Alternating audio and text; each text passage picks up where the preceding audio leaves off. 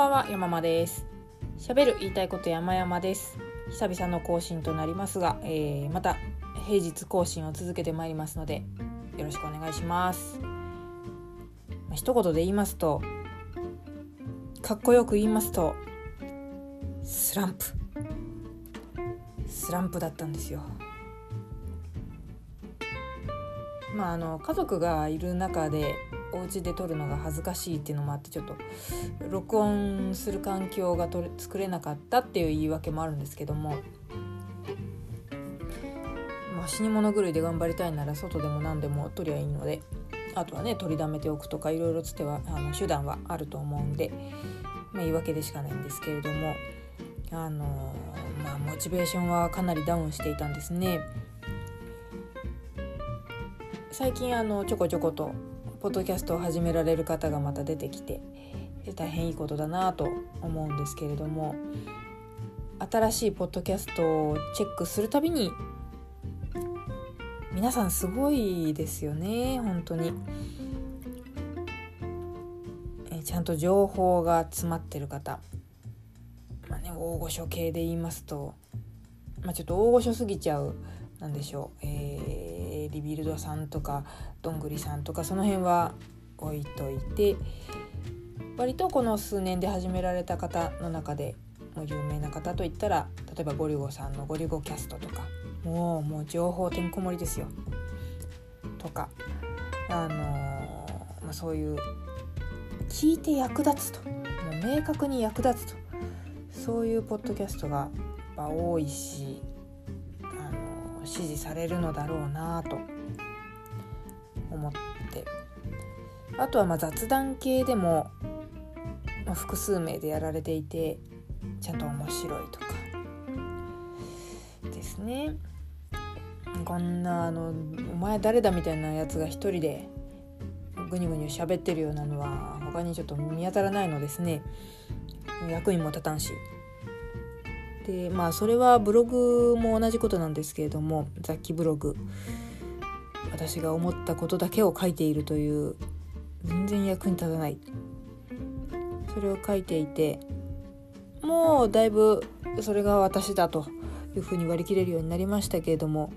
やっぱこうちょっと油断すると魔が差すと魔が差すっていうのかな。あの罪悪感というか劣等感ですね。そういう気持ちがわっと押し寄せてきますね。こんな役に立たないもん書いてどうすんだと。これで PV 欲しいとか。まあ、まあ、ラッキーなら収益も上がるといいなみたいな、えー、バナー広告を一応貼ってますからね、えー、そういう何て言うんでしょう。ナンパな思いが湧いてきたりもするんですけれどまあまあでもブログは本当にもうそれが私だって本当に割り切れるようになっていますねほぼほぼ。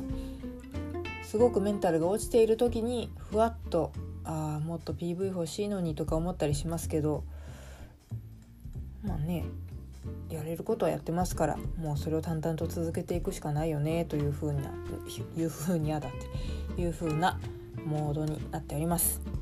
ただまだあの、ポッドキャストはちょっとそういう風に自分を説得しきれていない部分もあって、うん、とはいえね語れることが情報的なことがないから仕方ないんですけど、うん、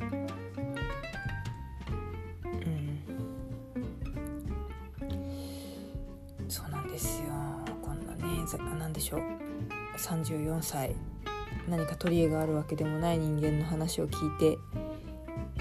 たないし役に立たない以上はリスナーさんも増えないだろうしはあみたいな風になっちゃう。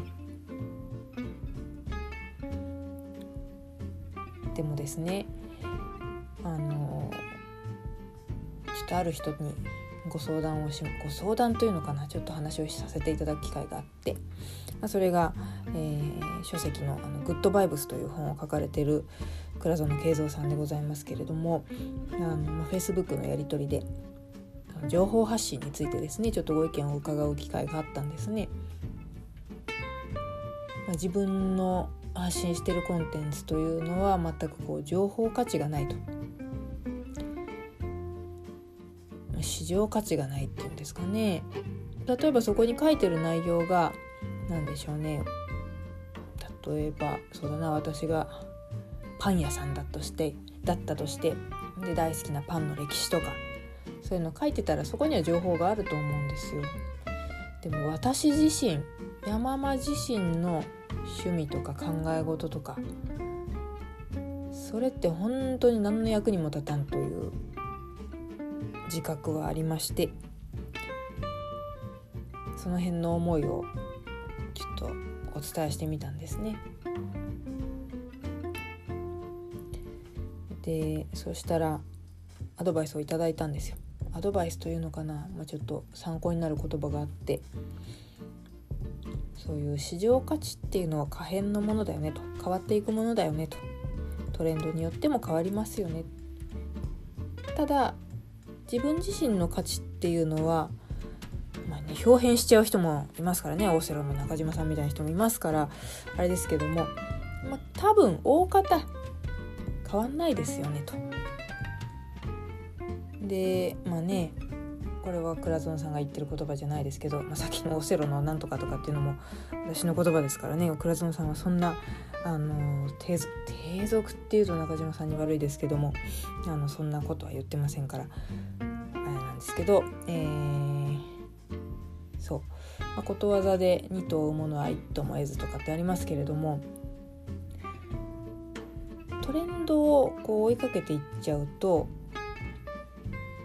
何だろう結局その一途も得ず状態に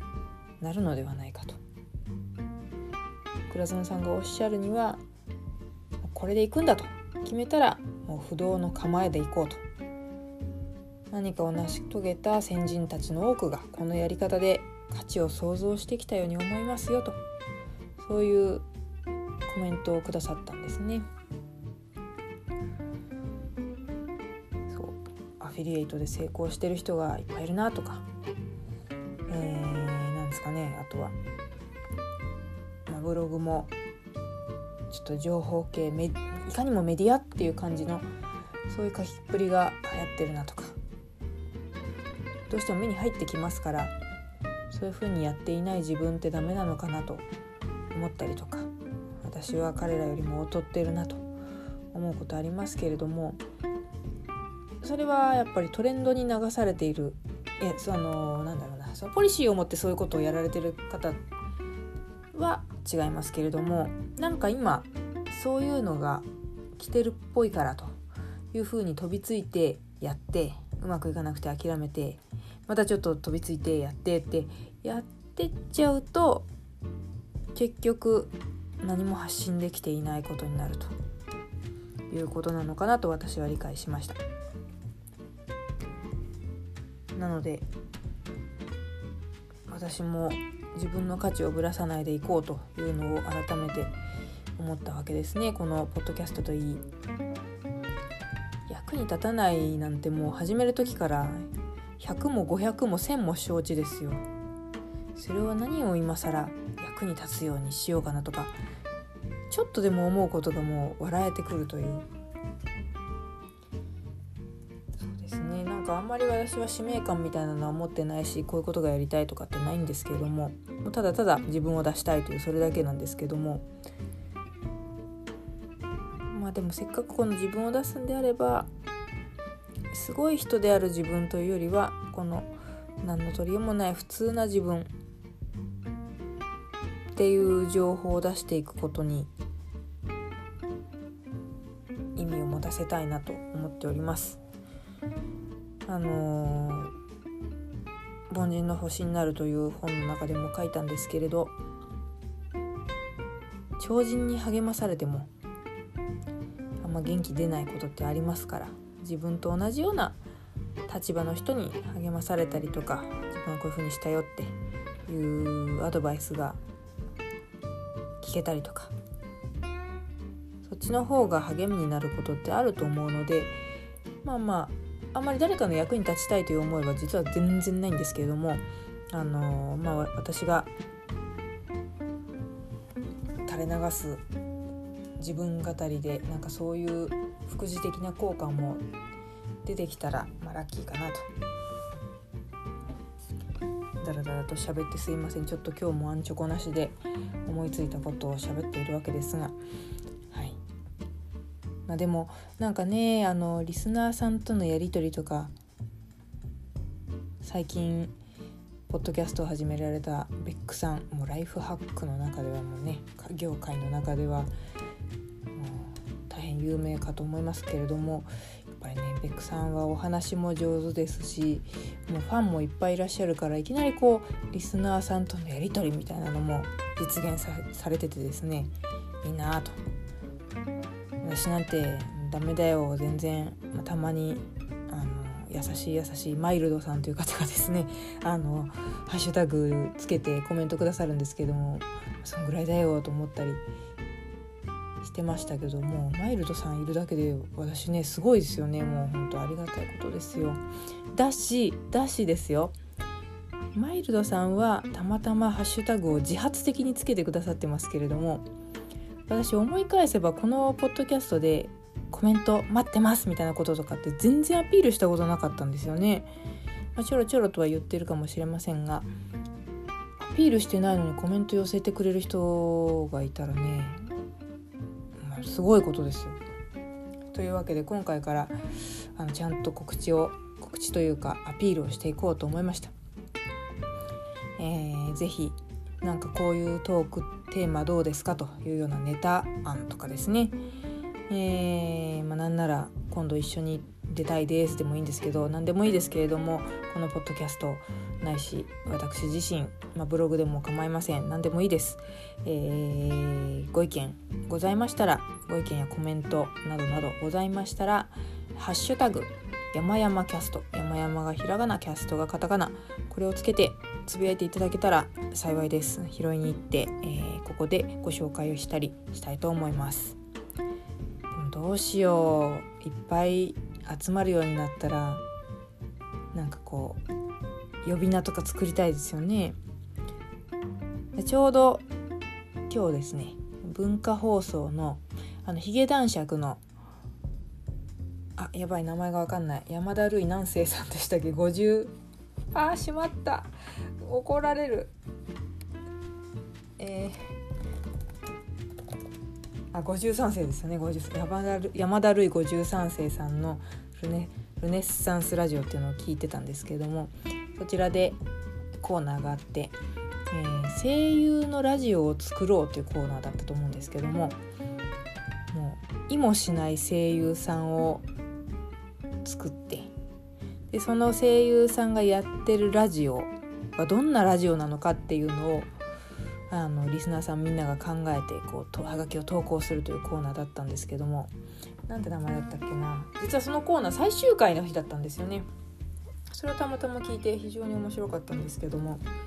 えー、ルネッサンスラジオ。